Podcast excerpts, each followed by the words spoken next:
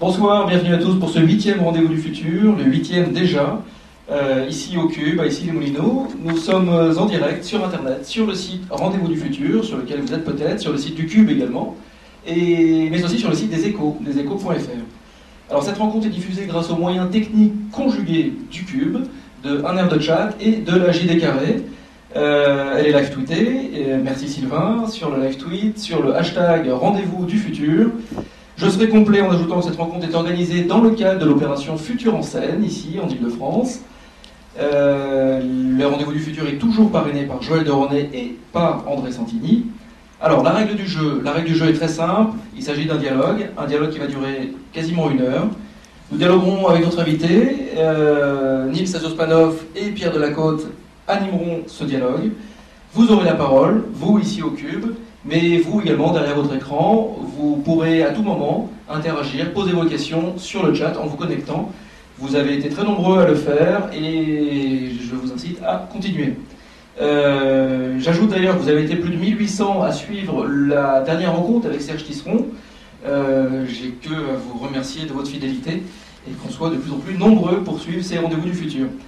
Dans la catégorie des vigies de notre époque, euh, et après notre parrain Joël de René, après Jacques Attali, après Claude Gagnoret, Bernard Werber, François Scoyten, Jean-Pierre Dionnet et Serge Tisseron, ben, c'est aujourd'hui un, auteur inclassable, euh, Didier Von Kovelart, qui a gentiment accepté notre invitation. Merci beaucoup. Bonsoir. Et euh, ben, laissez-moi vous le présenter en quelques mots. Didier Von Kovelart a à peine 50 ans, et pourtant déjà 4 décennies, donc euh, plus de 40 ans passés à écrire, à raconter des histoires. On a l'impression que l'opiniâtreté semble être une de vos qualités principales. Euh, en effet, à 7 ans, vous apprenez à digérer des refus de la part des éditeurs. Euh, vous semblez toujours avoir vécu avec des histoires plein la tête, avec un stylo à la main, avec une souris ou un stylo, avec un stylet éventuellement, dirait-on maintenant, et surtout une curiosité à toute épreuve. alors, j'ai feuilleté quelques critiques qui ont jalonné votre parcours. Et j'ai noté quelques adjectifs qui reviennent. Attention, respirez, on y va.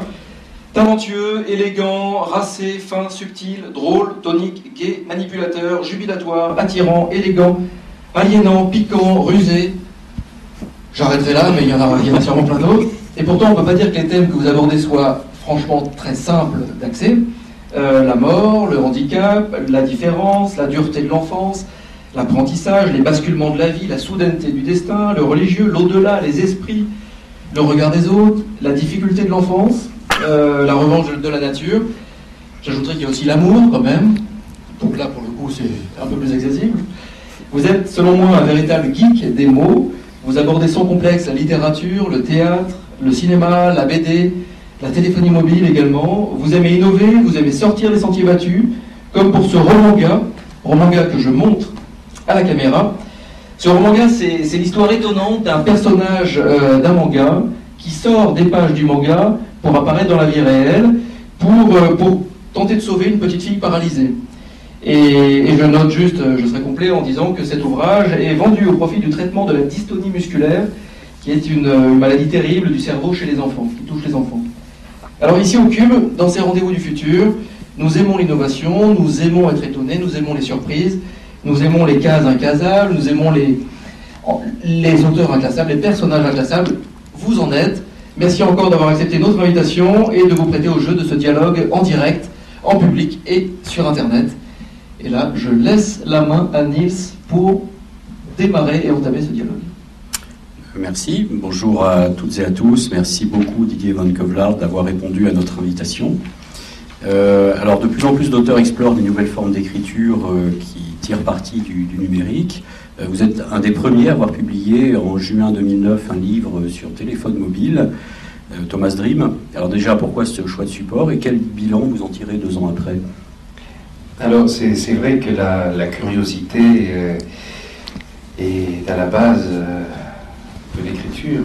La curiosité et l'insatisfaction par rapport au réel, aux limites du réel si on a besoin de raconter des histoires, c'est qu'on ne se satisfait pas de, celles que la vie vous impose euh, sous couvert de réalité.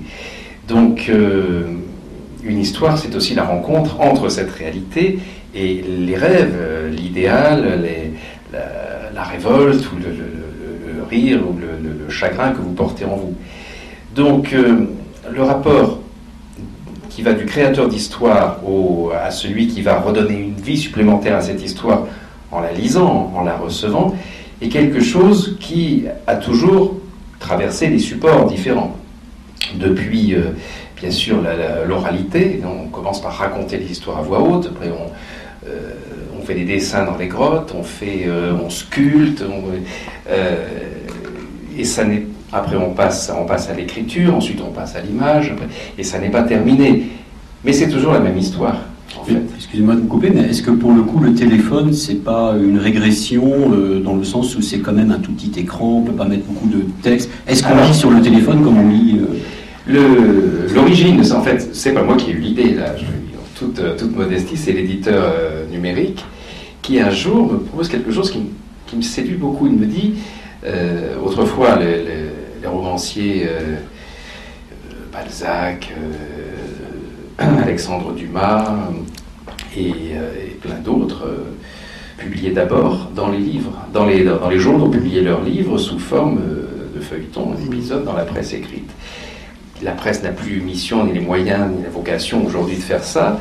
Et l'idée que ce soit qu'une histoire vous arrive sous forme d'épisode chaque jour sur votre téléphone mobile, je trouve ça formidable parce qu'on revient à, ce pouvoir de, du rêve qui chaque jour a rendez-vous avec vous et vous donne ce rendez-vous.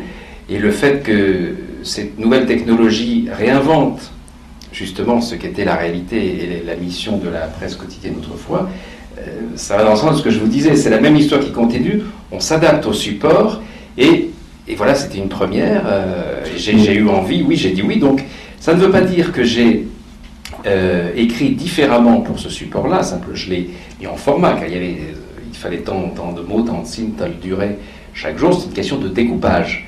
Euh, mais sinon, et, puis à, chaque s'arranger pour que chaque fin d'épisode euh, est un rebondissement, quelque chose qui donne envie de celui du lendemain. Mais c'est souvent pour ça que j'écris aussi. J'écris pour le plaisir du lecteur, pour, euh, pour qu'il ait envie de prolonger ce rendez-vous. Un des plus beaux compliments qu'on fait, quand on me dit j'ai pas pu lâcher votre livre. créer voilà, ce rapport d'urgence. Et là, il y a eu un énorme succès de curiosité.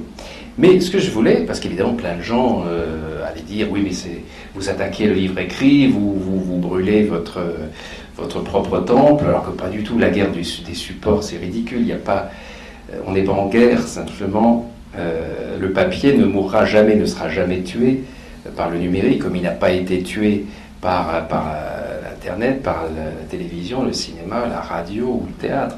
Vous savez, la première fois qu'on a dit le livre est mort, c'est lorsque Gutenberg a inventé l'imprimerie. C'est les moines copistes qui ont dit ça. C'est le livre tel qu'il le connaissait qui tout à coup il l'estimait en, danger. Mais euh, j'avais eu à cœur que la version papier de Thomas Dream sorte avant la fin de la diffusion des épisodes sur téléphone mobile. Et là, dès qu'il y a eu l'objet papier, les gens se sont précipités dessus, dessus. Il y a eu beaucoup moins de téléchargements. Mais en même temps, tout un nouveau public était venu grâce à ce rendez-vous sur leur, sur leur téléphone. Alors justement, moi, c'est un peu le, sens de, ma question, mais vous y avez en fait euh, déjà bien répondu. C'est euh, parce qu'on a l'impression que, du coup, c'est un élément plus de marketing pour, comme vous l'avez dit, trouver des nouveaux publics euh, ou faire un teaser comme le cinéma pour. vous avez dit par exemple que ça permet au public, et c'est très bien, hein, que ça permet au public finalement, dans une abondance de propositions, d'aller euh, choisir, regarder et plus si affinité en achetant le livre. Mais est-ce que quand même, ça vous a pas aussi obligé à changer un peu votre manière d'écrire? Vous dites que non, mais... Ah, je dis simplement s'adapter à, ce support, à ce format-là, mais j'ai une écriture, j'écris à voix haute, j'écris pour les vibrations des phrases qui provoquent des images. J'écris, contrairement à ce que vous disiez tout à l'heure, tout est accessible dans, ce que j'écris, parce que j'essaie de traiter les, euh, les, choses les plus complexes de la manière la plus simple, la plus immédiate, ce qui ne signifie pas un appauvrissement du langage, au contraire, écrire compliqué, c'est facile. Il est... Alors, Pardon? Justement, euh, je voudrais revenir euh, au métier d'écrivain, au premier sens du terme dans le moment où vous commencez à écrire.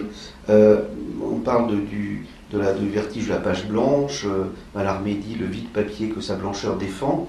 Est-ce qu'aujourd'hui vous écrivez vous écrivez à voix haute? Est-ce que vous, vous dictez Est-ce que vous, est-ce que vous avez directement devant votre ordinateur sans passer par le, vide papier, le blanc papier? Nous avons exactement le même âge, donc vous avez aussi eu une machine à écrire. Oui, bien sûr. Vous vous votre premier ordinateur, votre première machine à écrire? Mais En fait, j'ai quelque chose de la même manière, toujours à la main d'abord. D'accord. Et puis ensuite, je tapais à la machine, euh, et ensuite euh, sur un écran. Mais euh, cela dit, il m'arrive, mais plus pour, pour les scénarios, pour les pièces, vous commencez parfois directement sur l'ordinateur. Simplement, je n'invente pas de la même manière. Et à un moment donné, il y a toujours le recours au papier, parce que, voilà, je suis né comme ça dans l'écriture. J'ai mes repères, la sensualité, la mémoire des, ratures, qui n'est pas celle de l'ordinateur, ne peut pas offrir ce qu'offre le papier. Très souvent, je mets 5-6 mots l'un au-dessus de l'autre, et puis je choisis à une lecture euh, ultérieure, tout en ayant ma page. c'est beaucoup plus compliqué, la manipulation de tout ça sur, sur ordinateur. Et puis, je prends différentes couleurs euh, suivant les, relectures. Il y a toute une, une archéologie, plus du manuscrit.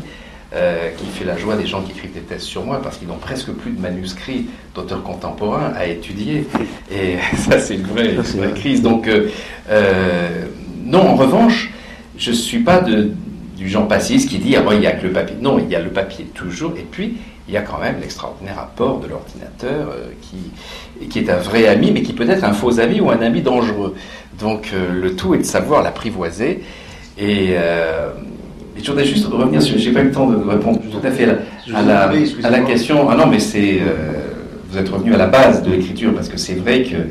Euh, il ne s'agit pas de parler simplement de ce qu'on décrit, mais de la manière dont on le fait, qui est très révélatrice de, aussi de, l'univers qu'on porte en soi.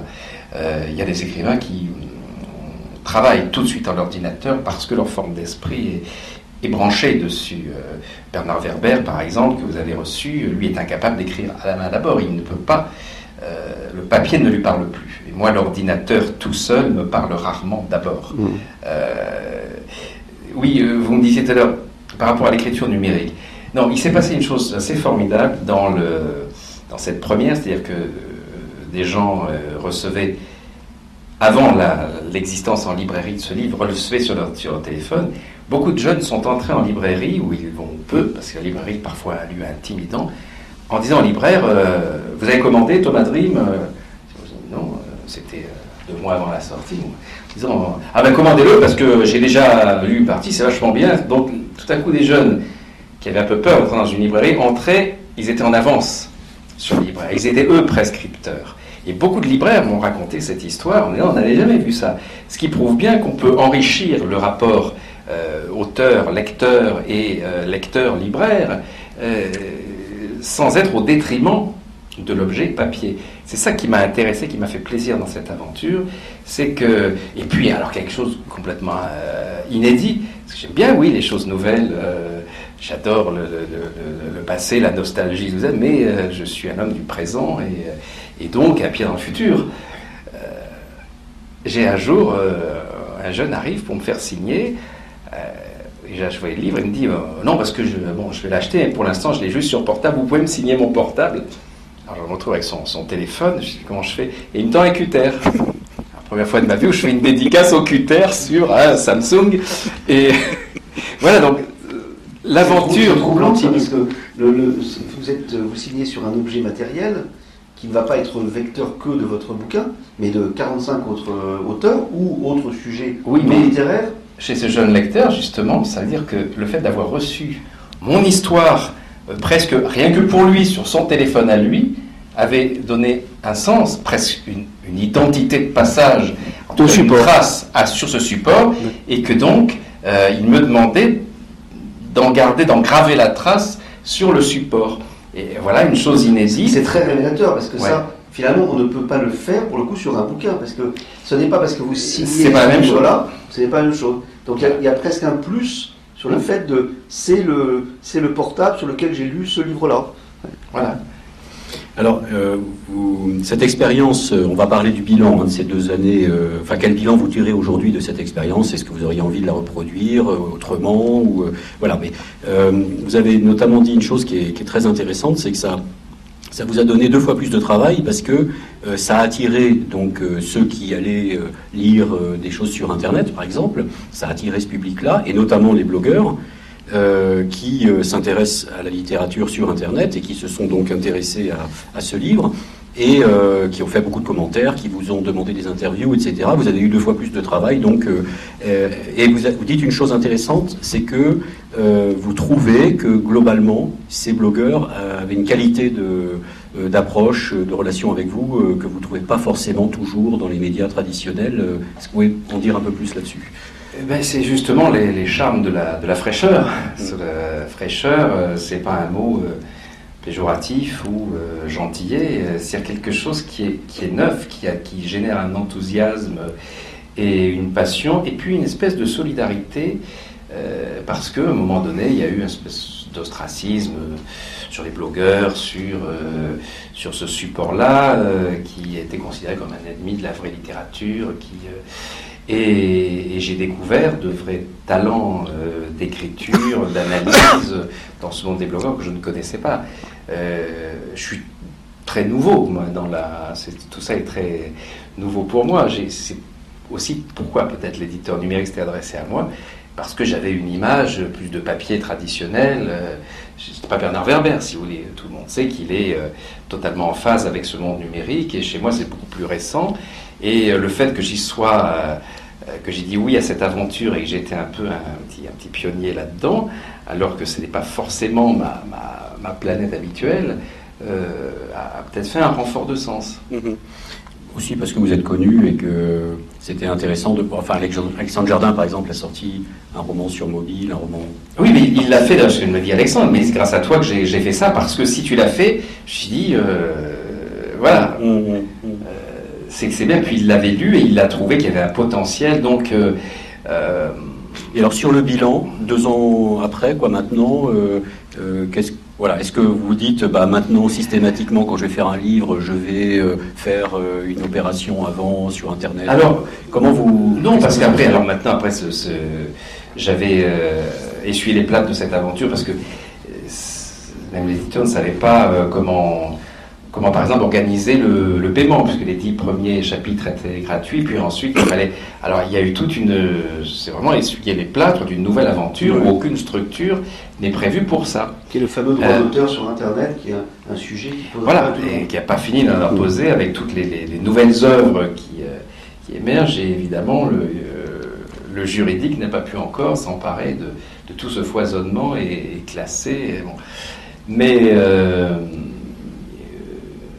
voilà, ce que je constate, c'est qu'il y a eu d'autres auteurs et d'autres auteurs importants qui, euh, qui, ont fait cela, que ça n'a jamais interrompu leur, euh, diffusion papier. Je veux dire, c'est pas tout à coup, on, ne devient pas un auteur numérique parce qu'on était sur ce support. Mais ça a intégré un petit peu plus la, demande des gens, donc leur, leur rapport au monde, et donc ça, je pense que ça enrichit les auteurs plus que ça ne l'est, euh, formate au sens négatif du terme, euh, sur un support qui deviendrait contraignant, tout ça.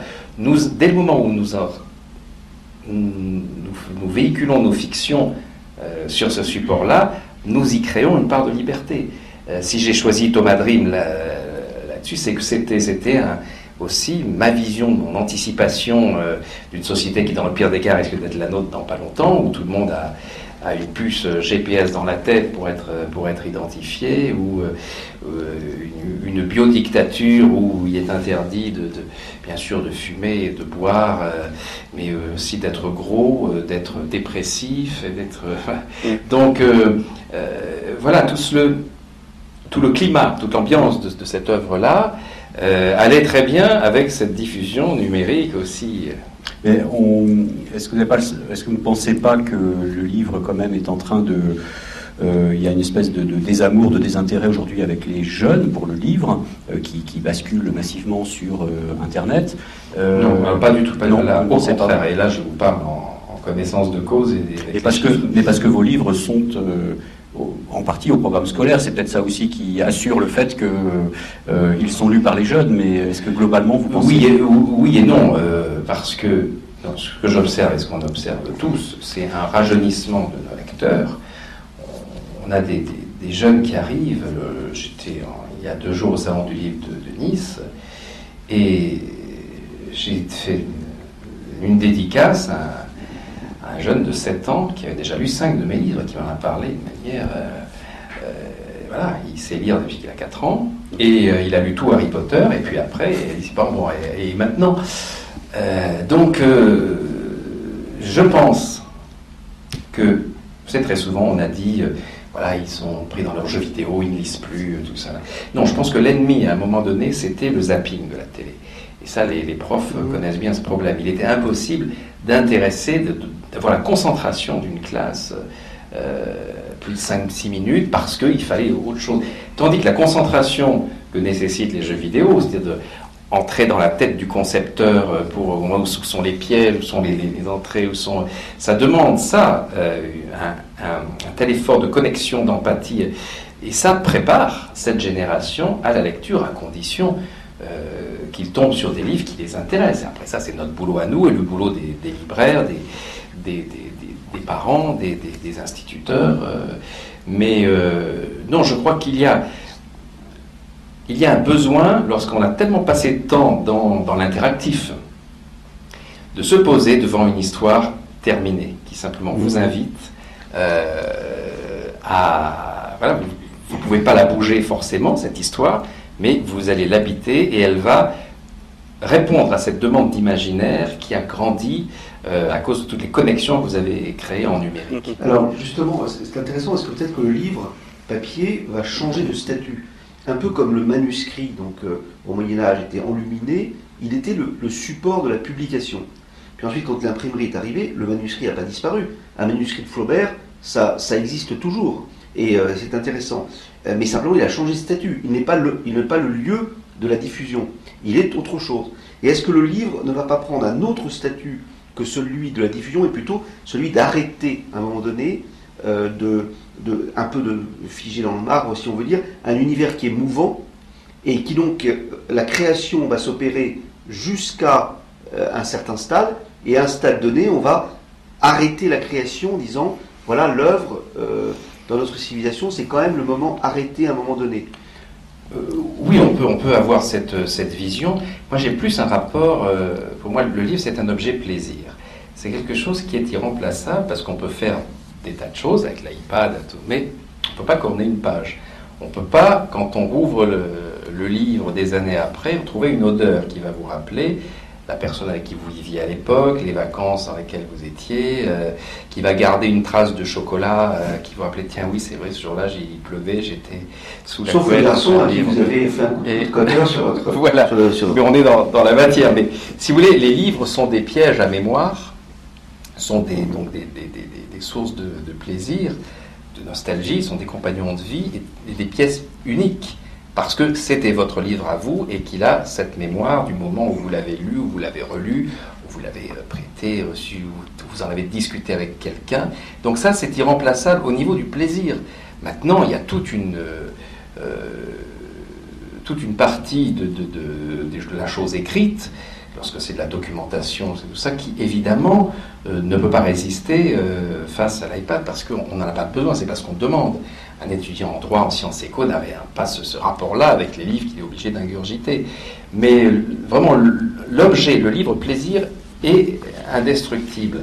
Encore faut-il de temps en temps innover un petit peu. C'est ce que j'ai fait avec l'enfant qui venait d'un livre, où ça c'est une forme euh, nouvelle. Il y a un roman, je dirais, classique, et puis en pièce jointe, il y a le manga dont il est question dans le roman, puisque c'est un, petit garçon qui un jour, dans un salon du livre jeunesse, se plante devant l'hôtesse d'accueil, et comme un enfant perdu. Et quand elle lui demande T'as perdu tes parents Oui, d'où tu sors il montre ce manga. Et il fait croire qu'il est sorti des pages de ce manga. En fait, il est le sosie du, héros de ce livre. Et il. Alors, il prétend être sorti des pages de ce livre, comme vous le disiez, pour pour sauver, comme il en est question là-dedans, une petite fille paralysée grâce au pouvoir d'un tableau. Et euh, comme il, est le sosie de, ce héros, la jeune hôtesse pense que bah, c'est le fils de l'auteur du manga, c'est un manga autobiographique, et, euh, et comme l'enfant la personne, elle va devoir être obligée de le raccompagner chez lui pour découvrir tous les mensonges de cet enfant. et découvrir quelle réalité il fut en réalité et pourquoi. et donc, comme il ne s'exprime que par les mots et les situations du manga, il était intéressant de mettre en pièces jointes ce manga. Donc voilà que la dimension du livre papier s'enrichit de par, quand j'emploie le mot de pièces jointes, c'est vraiment cette chose n'existait pas avant, avant Internet. Mais est-ce qu'il y a des sur Internet justement? Alors c'est en blog, est-ce que oui, oui, c'est en, en cours de, parce qu'il y a des. Ça sont des fans qui sont en train d'organiser ça. Mais si vous voulez, il y a eu un engouement sur ce, outre le, fond, sur, le, sur la forme, euh, qui fait que euh, non, il n'y a pas de crise dans, le livre papier lorsque euh, les gens ont envie de retrouver un auteur qu'ils connaissent, de découvrir quelque chose dont ils ont entendu parler, ou bien d'explorer une forme, une forme un peu nouvelle. Et puis le fait que, comme vous disiez, le livre soit, soit vendu au profit, non pas seulement de la recherche, mais du résultat. Il y a une seule personne au monde qui fait marcher des enfants paralysés à cause d'une maladie du cerveau qui s'appelle la dystonie musculaire. On met deux électrodes dans une zone très particulière du cerveau et ces enfants remarchent et retrouvent la parole parce que ces électrodes empêchent le cerveau de détruire les muscles, les muscles qui permettent de marcher, de parler et euh, donc on est dans une innovation euh, euh, à la fois, c'est intéressant que la littérature, et y compris dans sa déclinaison numérique, soit au service de la modernité d'une époque souvent mal connue. Avant que je, grâce à un lecteur un jour qui me fait signer un livre dans un salon du livre en me disant c'est pour ma petite fille de 11 ans j'espère qu'un jour elle pourra tenir ce livre dans ses mains, il me fait découvrir cette maladie et le traitement qu'il vient lui-même dont on vient de lui parler, cet espoir formidable. Donc euh, voilà, c'est vrai que je me suis retrouvé par des tas de biais sur cette planète du, numérique qui, euh, qui, vous passionne, et, c'est au service de l'humain. C'est pas une fuite de l'humain comme trop souvent on, le croit ou on veut le faire croire. Euh, c'est au cœur de notre monde, mais encore faut-il lui donner tout le, tout le sens que permet l'écriture, quel que soit son support. Vous, vous disiez en pièces jointes, on pourrait dire aussi en miroir, parce que ce qui est, ce qui est amusant, c'est que le livre va se lire de gauche à droite et le manga de droite à gauche. Oui, selon la tradition japonaise. Et, le livre peut se retourner, on peut lire séparément d'abord l'un, d'abord l'autre, ou aller de l'un, à l'autre. Euh, voilà, l'innovation pardon, de, la, de la forme apparemment euh, figée euh, d'un livre. Voilà, on, revient dans un, dans un artisanat. C'est un objet livre, quoi. C'est, c'est un objet. Mais il faut que la, je veux dire, la, la beauté d'un papier, de les illustrations, tout ça font partie de, de l'objet. En plus, euh, la peintre Soy qui a, qui a fait tous les, tableaux, donc euh, euh, en chaque chapitre, et Patrice Serre qui a dessiné le manga, ont tous les deux donné et leurs tableaux et les planches originales. Euh, pour une vente aux enchères euh, chez Arcurial au profit donc, de l'unité du professeur Coub à Montpellier. Et moi j'ai donné mon manuscrit, puisque j'ai encore les, manuscrits. Et donc ces, ces, supports papier ont une valeur. À condition qu'ils soient justement le livre de poche est plus menacé, enfin le livre un peu de grande diffusion, plutôt menacé que le, que le beau livre en fait. Euh, oui, là on parle de pièces originales, je veux dire, qui ont, qui ont une, une, valeur et après quand elles sont reproduites, voilà, c'est une valeur de diffusion, mais qui n'a plus la valeur de, l'objet unique. Mais, euh, mais, mais, le beau livre euh, peut peut-être mieux, mieux se défendre que le livre de poche, le livre. oui, mais à la fois le beau livre et le livre intéressant, parce que quel que soit un livre de poche qui passionne euh, les mm. gens, voilà, en plus il est moins cher, donc il, est, il a cet argument à, mm. son profit, le, mm. livre de poche.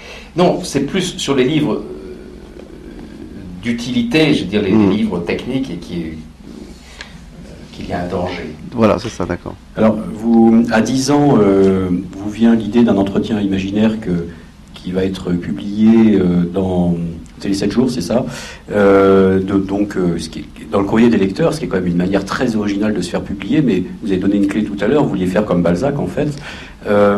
aujourd'hui, ou même si vous aviez 10 ans aujourd'hui, probablement vous auriez fait votre blog, euh, ça aurait été plus simple. Et alors, que diriez-vous aujourd'hui à un jeune écrivain euh, Est-ce que vous lui diriez d'aller, comme vous l'avez fait à l'époque, euh, d'aller voir tous les éditeurs Ou est-ce que vous lui diriez, bah non, fais ton blog et puis fais ta route? Ce qui est intéressant, c'est que je me retrouve présider ou à participer plusieurs jurys de concours d'écriture de nouvelles ou de, romans chez les jeunes collégiens, parfois dans les écoles primaires. et là, on voit quand même que oui, aujourd'hui, on penserait que directement ils vont écrire sur Internet. Mais en fait, la magie, c'est la même que j'avais moi à leur âge. C'est un objet livre sur lequel il y a leur nom, il y a leur histoire, et qui va être vendu à, des gens qui ne connaissent pas et qui rêveront grâce à eux.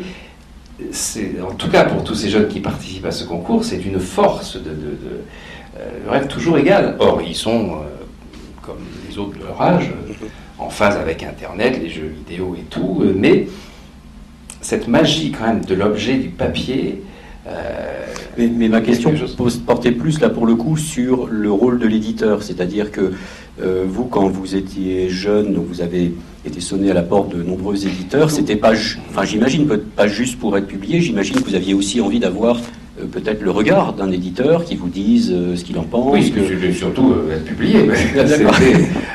voilà, parce que pour moi un écrivain c'est quelqu'un qui a. Donc, donc aujourd'hui, est-ce que vous diriez un jeune va, va voir les éditeurs ou Bien sûr, d'ailleurs ils le font et se gênent pas. Beaucoup viennent me voir euh, euh, avec des manuscrits.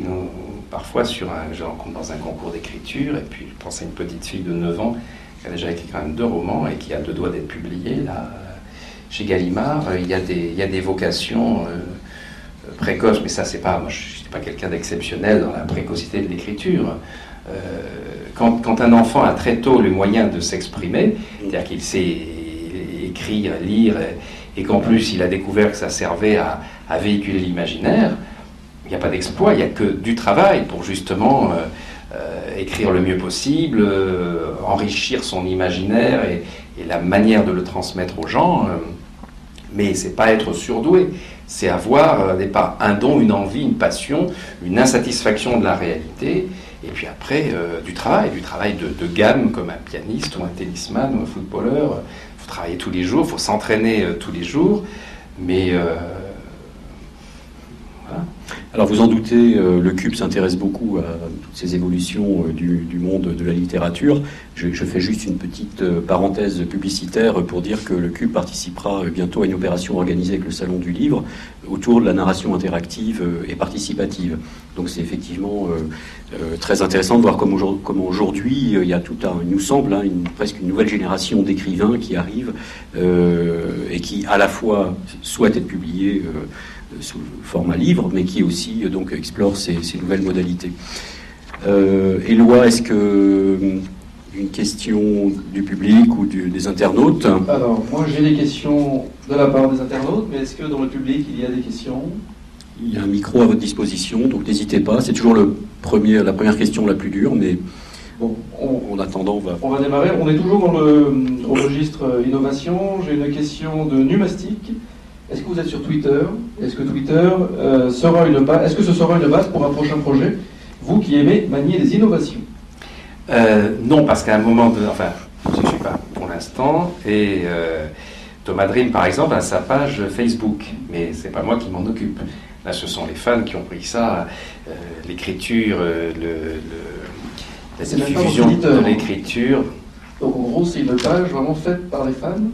Euh, Oui, après, une agence de, com s'est mise en renfort du côté de mon éditeur, mais c'est vraiment venu par les, les fans. Et d'ailleurs, le, site des fans est, je le dis, supérieur en, efficacité, en, dynamisme que, le site officiel. Mais euh, euh, non, je ne peux pas. D'autres auteurs arrivent à, tenir un blog, euh, à être sur Facebook, Twitter et tout ça en même temps qu'ils écrivent. moi, non.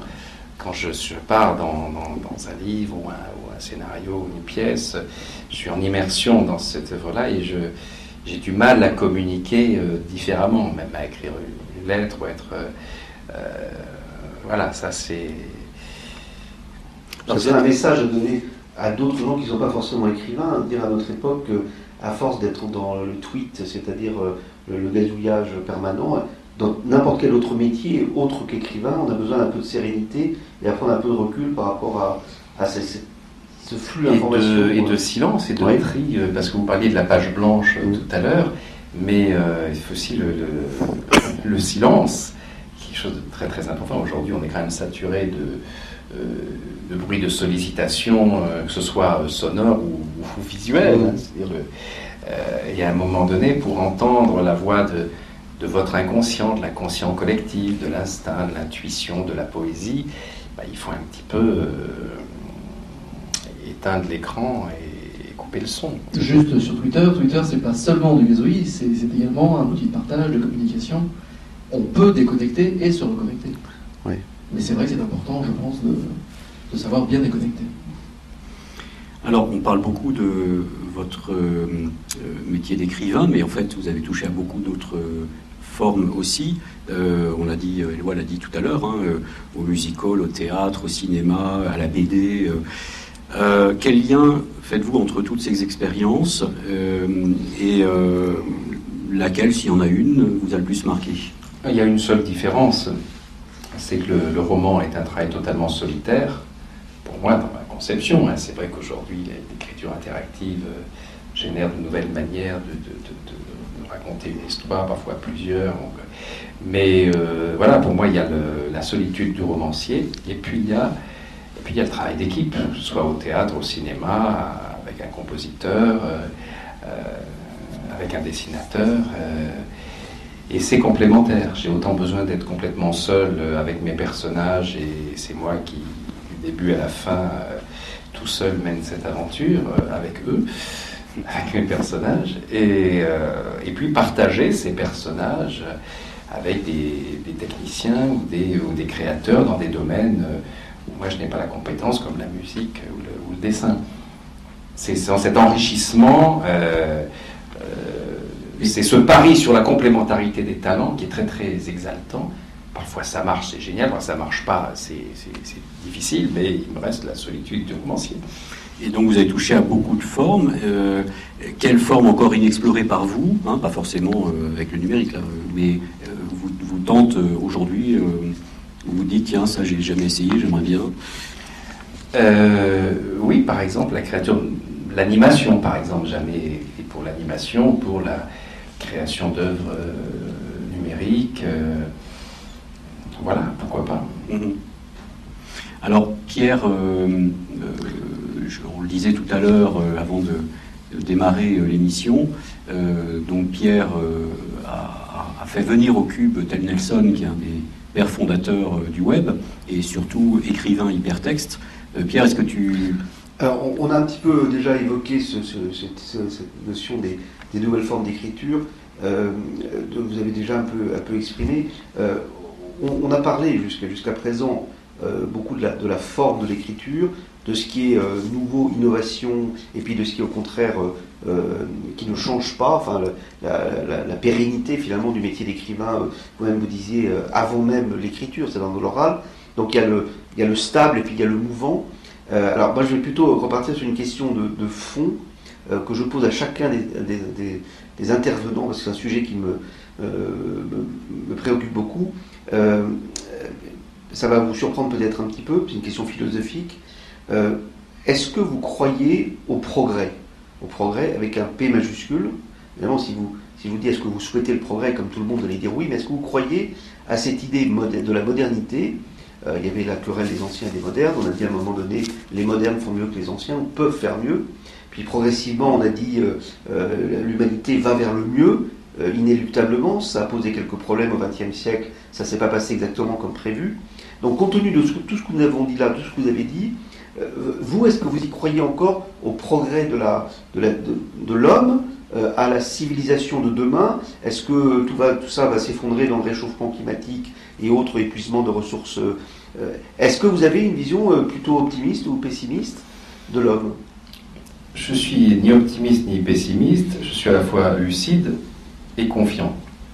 Et ce qui m'intéresse, c'est la synthèse. Donc évidemment le progrès, sans, progrès, sans notion, sans aspiration au progrès, euh, on ne serait pas sorti de l'océan, on serait encore euh, à l'état de bactérie. Euh, est-ce que le progrès, il a commencé là? Nous venons tous de la bactérie initiale qui un jour décide d'abandonner le clonage pour la reproduction sexuée. Mhm. Et donc de faire l'expérience de la mort. Et donc de faire l'expérience de la diversité. Et, puis ensuite, autre événement majeur, c'est le moment où le, calcium qui était euh, évacué comme déchet, tout à coup est recyclé et va créer un squelette et va créer euh, la, mobilité. Donc, euh, c'est ça, le progrès, il part de là. Je reviens vraiment au tout début. Hein. Enfin, c'est pas le début, il y a toujours un début au début parlons pas du Big Bang et compagnie, mais ça, on, sait exactement ce qui s'est passé. Le Big Bang et encore des théories contradictoires. Mais là, on sait exactement à quel moment euh, on est passé au stade de reproduction sexuée et comment la bactérie a donné euh, tout, le reste des, organismes. Donc cette notion d'évolution, que je préfère encore au mot progrès, elle est indissociable de notre vie, de notre survie. Mais Vous êtes darwiniste alors? Je suis plus euh, lamarckien. Euh, parce que à un moment donné, Darwin, comme tout système d'ailleurs, il est allé plus loin que, euh, que, la, que, la, raison. Il a raison sur les tas de choses, simplement à un moment donné, les conclusions. non, à un moment donné, tout n'est pas résumable à cela. Et, et, Lamarck a eu raison, à mon avis, sur beaucoup plus de. ne serait-ce que sur la sélection naturelle et la, compétition systématique, la, nature donne tort à Darwin sur, sur plein de choses. Mais c'est pas grave. Pourquoi chacun devrait avoir absolument raison, absolument tort? C'est comme Einstein d'un côté, Niels Bohr de l'autre. Euh, la relativité et la mécanique quantique, en fait, euh, ils étaient d'accord. C'était euh, simplement à un moment donné, il y a eu tel courant qui a pris le devant sur tel autre. Bon, c'est toute l'histoire de la science, une histoire de progrès et de compétition ou, ou, de synthèse. Et la synthèse est pour moi plus plus enrichissante que la, que la compétition, parce que la compétition vous oblige à faire l'impasse sur ce qui vous dérange, qui vous empêche de gagner, sur ce que l'autre est en train de, sur l'avance que l'autre peut prendre sur vous, euh, voilà. Donc, le progrès, bon, le nucléaire, c'est à la fois un progrès indispensable, ça peut être le pire des cauchemars. Si on ne fait pas la synthèse entre nos besoins euh, réels, les autres moyens d'accéder à, à la satisfaction de la demande énergétique, et puis euh, les principes de précaution euh, et, tout cela. Donc, le progrès n'est pas un diable, le progrès n'est pas un, dieu, un deus ex machina, mais l'idée de progrès, en revanche, est totalement euh, indispensable. Et il me semble que tout ce que je vous dis depuis tout à l'heure va dans ce sens-là, c'est-à-dire que quand j'ai envie d'accompagner les évolutions euh, des supports d'écriture et de la, manière dont, l'imaginaire euh, se transmet aux gens, je suis dans une position de, progrès. Et à côté de ça, je suis en une position de, non pas de, conservation, mais de, pérennité par rapport à l'objet livre, qui, pour les raisons que je vous ai dites, ne sera jamais tué par le numérique, car c'est un objet de plaisir. Vous avez créé un personnage dans l'évangile de Ginny, euh, qui on vient annoncer un jour qu'il est clone du Christ. On parlait de clone il y a deux secondes et vous évoquez un monde où les gens sont contrôlés euh, par des puces euh, dans le cerveau. Est-ce que vous croyez que les progrès actuels des biotechnologies, des technologies, toutes les manipulations du vivant, etc., euh, vont nous amener vers une nouvelle ère, comme l'annoncent déjà des, grands chercheurs mondiaux, une nouvelle ère qu'on appelle le post-humanisme, où en fait l'humanité va fusionner, ou l'humain va fusionner avec les machines Est-ce que vous... Oui, le, trans, le transhumanisme. Est-ce que vous croyez à ces scénarios d'avenir? Ben, on voit bien que ça marche d'un côté et que ça ne marche pas comme on l'attendrait. C'est comme sur le clonage. Je veux dire, euh, d'abord, pour la raison que j'ai évoquée tout à l'heure, prendre le clonage pour un, progrès. On revient au départ. Enfin, on revient au départ, c'est la pire, la pire des régressions, puisque la nature, l'évolution ont choisi la reproduction sexuée contre le clonage. Donc vouloir dire que le clonage est un progrès, c'est juste n'importe quoi. Mais en revanche, il faut le, c'est une voie de, recherche si on s'en tient à non pas vouloir refaire un être humain en entier, mais euh, euh, il ne faut pas s'interdire cette, recherche-là, mais simplement ne pas dire n'importe quoi. Et en plus, on se rend bien compte, ah, on a l'impression que, la nature, dans, sa, dans son besoin de diversité, a tout prévu. Et, la difficulté de cloner, c'est que tout à coup, on active des gènes. Euh, inactif tout à coup fout tout en l'air, et puis il y a des gènes verrous qui, euh, tout à coup on n'attendait pas ce rôle-là. Euh, chaque fois que l'homme croit avoir le pouvoir, et sur les OGM, c'est pareil, on ne maîtrise rien. Donc vous ne croyez pas en l'immortalité? Joël de Ronet ici nous disait que effectivement la nature crée la diversité et que de toute manière l'immortalité va à l'encontre de cette besoin de, besoin de diversité. ça ne peut pas exister. D'être immortel. Et Dieu, euh, il y en a beaucoup. Je pense qu'il a, qu'il a autre chose à foutre de, s'occuper de, de, l'aspiration de l'homme à l'immortalité, à cette forme d'immortalité qui est, qui est juste une espèce de, de conservation euh, sous vide euh, par peur de l'évolution. La mort est une évolution. Il se passe autre chose. On a, en fait, Là encore, c'est un choix. On peut très bien euh,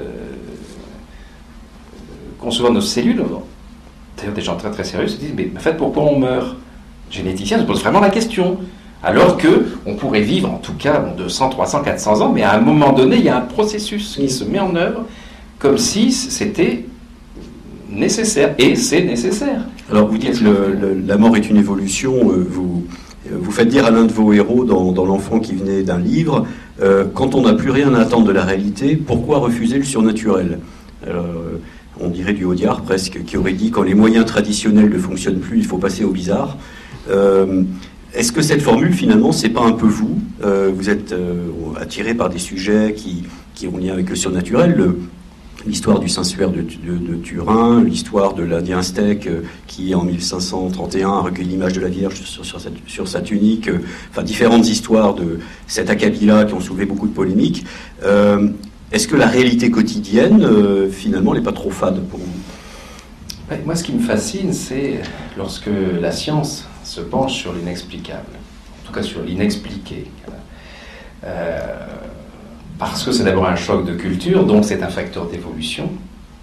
Lorsque tout à coup on accepte de voir quelque chose qui vous dépasse, qui semble même euh, euh, insulter vos connaissances, car ça n'est pas possible et pourtant ça existe. Euh, là c'est très intéressant.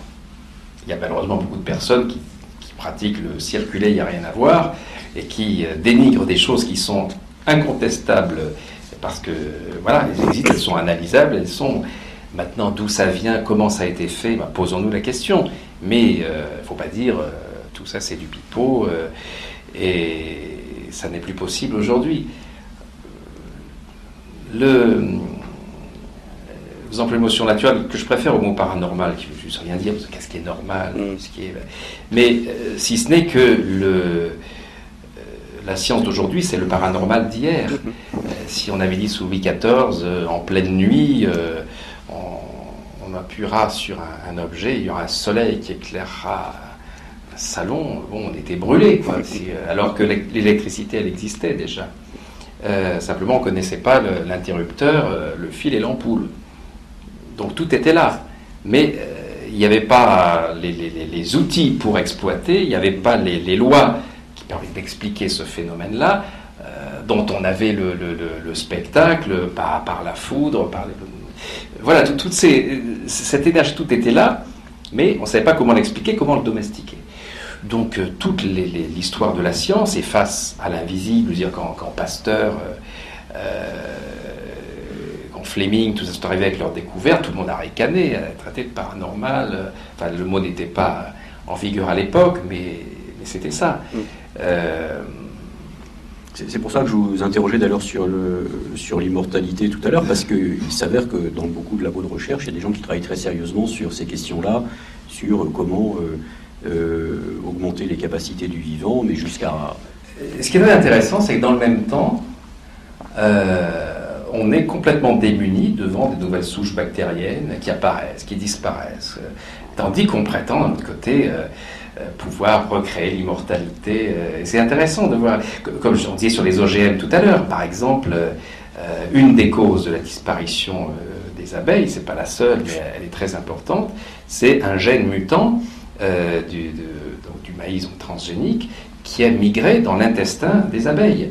Et ça, alors on le sait, c'est pas une vue de l'esprit, un truc comme ça, c'est une réalité, malheureusement que personne la barrière des espèces, c'est comme pour la vache folle et tout ça, on, joue à l'apprenti sorcier. Avec des causalités fortes derrière, c'est le lait du papillon. Quoi. Voilà. Et euh, donc là, là, on est dans, dans, une, dans le côté diabolique d'un Mhm. progrès qui est. Mais c'est le progrès euh, selon les dictateurs. Ça, c'est tout à coup prendre le pouvoir, se croire. euh, C'est faustien en fait, c'est le- c'est la, la science, euh, la science qui perd l'homme en fait. Voilà. Et, et encore, dans Faust, c'est quand même individuel Mhm. comme, comme aventure, comme choix, comme Mhm. tentation. Tandis que là, on met en péril euh, la vie des contemporains et des générations ensuite, et des êtres humains, la nature et tout. Donc, euh, la, la prise de conscience, tout ça est très très importante aujourd'hui. Euh, et c'est vrai que c'est pour ça que je parle de tout ça dans mes livres aussi, pour donner à voir. Je ne suis pas un, un donneur de leçons, mais je donne à voir, j'invite à la réflexion. Alors justement, le, psychologue et psychiatre Serge Tisseron, qui occupait votre place lors du dernier rendez-vous du futur, euh, nous a parlé de l'importance de, l'empathie euh, dans, les, sociétés à venir. L'économiste américain Jeremy Rifkin vient de sortir un livre vers une civilisation de l'empathie, un, gros pavé. Euh, et donc avec cette idée, tous les deux, mais bien, d'autres encore, que l'humanité ne pourra affronter les, les grands défis à venir que si elle est capable de jouer collectif. Qu'est-ce que ça vous inspire? Bah oui, mais c'est ça, c'est c'est une. euh, Il n'y a qu'à regarder un, un arbre, ses rapports avec, euh, avec les champignons, avec les parasites, avec les prédateurs, avec les, les, les, les, les hôtes, l'entourage, pour comprendre que tout est interdépendant. Euh, les animaux le savent très bien. Euh, L'homme l'a su. Bon, il l'a. Depuis toujours. Mais, mais croyez-vous a survécu, Mais qu'il- pensez-vous l'homme capable d'être euh, On peut faire ce constat et pour autant ne pas être capable d'être euh, empathique? Est-ce que vous pensez que l'humanité peut progresser On parlait de progrès, progresser vers Je vais vous dire oui, parce que l'empathie, ça rend heureux. Et mon seul optimisme, je pense, il est fondé là-dessus. C'est-à-dire que euh, quand tout à coup vous faites quelque chose de bien pour quelqu'un, mais je ne parle pas de charité et tout ça, et, et ça vous rend heureux, vous faites un cadeau, ça vous rend heureux. Vous, tout à coup, euh, euh, vous souriez à quelqu'un dans la rue, qui vous partagez un sourire, un clin d'œil, et, là, et tout à coup, ça peut ensoleiller la, la journée de la personne. Vous laissez une priorité à, à quelqu'un qui serait priori, qui, alors que c'est lui qui, a qui, qui n'a pas la priorité. euh, voilà, ce sont tous ces petits gestes. Peut-être vous êtes un homme heureux. Vous je pas. ne suis pas résumable au bonheur. Non, je ne suis pas tout le temps heureux comme tout le monde. Mais euh, je, je sais, je sais ce qui me rend heureux. Et, et je, et je ne demande qu'à l'être. Parce que je n'ai aucune. euh, je, ne me, ju- je ne me justifie pas philosophiquement dans, dans le malheur autocomplaisant. Vous n'êtes pas le poète maudit euh, qui. Euh, euh, non, même si, je l'ai- même si je l'ai été aussi, ça n'empêche pas de souffrir, mais simplement à un moment donné, qu'est-ce qu'on veut? Est-ce qu'on veut se battre la courbe de culpabilité, de euh, perdre son énergie dans, dans la haine, le ressentiment, tout ça, ou partager euh, une poignée de main, un sourire, euh, un verre, un, un bon repas avec quelqu'un? On voit quand même tout de suite ce qui nous rend heureux ou pas. Euh, bon, il y a des gens qui, qui, bon, ils sont quand même pas très nombreux, qui refusent totalement euh, cette, euh, cette part de, bonheur simple qui est en fait une clé d'ouverture aux, autres bonheurs, souvent. Euh, voilà. Je vais me permettre de, tous nous rendre malheureux en vous annonçant que nous rentrons dans les deux dernières minutes. Alors je vais poser quelques petites questions qui vont demander des réponses courtes euh, de la part des internautes. Alors, à quand un Thomas Dream tome 3 Ça, on le demande. Eh oui, je suis, en train de pardon, je suis en retard, c'est vrai, je me fais engueuler sur le net, c'est vrai. Parce que, voilà, il y aura avant le prochain livre, pour ça que je vous ai parlé de l'arbre, parce que je suis en plein dans les arbres, le journal intime d'un arbre qui sortira au mois d'octobre, et ensuite le tome 3 de Thomas Dream sera sans doute au printemps. Une question de, de Dimaggio, une question amusante. Quelle serait la question que vous pose- poseriez à Dieu si vous le croisiez au hasard d'un coin de rue? Alors, vous étiez passé où? Euh, Une question d'Hélène. Pourquoi le manga et pas un comics? Euh, parce que j'avais envie de comprendre aussi la, la fascination des jeunes lecteurs pour le, pour le manga, euh, qui est vraiment leur génération, leur sensibilité, euh, et puis euh, le personnage donc du dessinateur est un, est un japonais, mais c'est un peintre japonais qui n'a pas réussi à il est d'origine japonaise, il n'a pas réussi à intéresser les gens avec sa peinture, on lui a dit bah, avec votre nom, vous devriez faire des mangas. Donc comme si les Japonais étaient résumables au, au manga. Mais voilà, il y a des raisons internes dans le livre qui font que c'est ce- cette forme-là. D'accord. Et toute dernière question, question de Maxime, peut-être plus large. Êtes-vous satisfait de votre imaginaire? Ah, c'est une question magnifique, ça, parce que justement, euh, satisfait au sens de repu, non.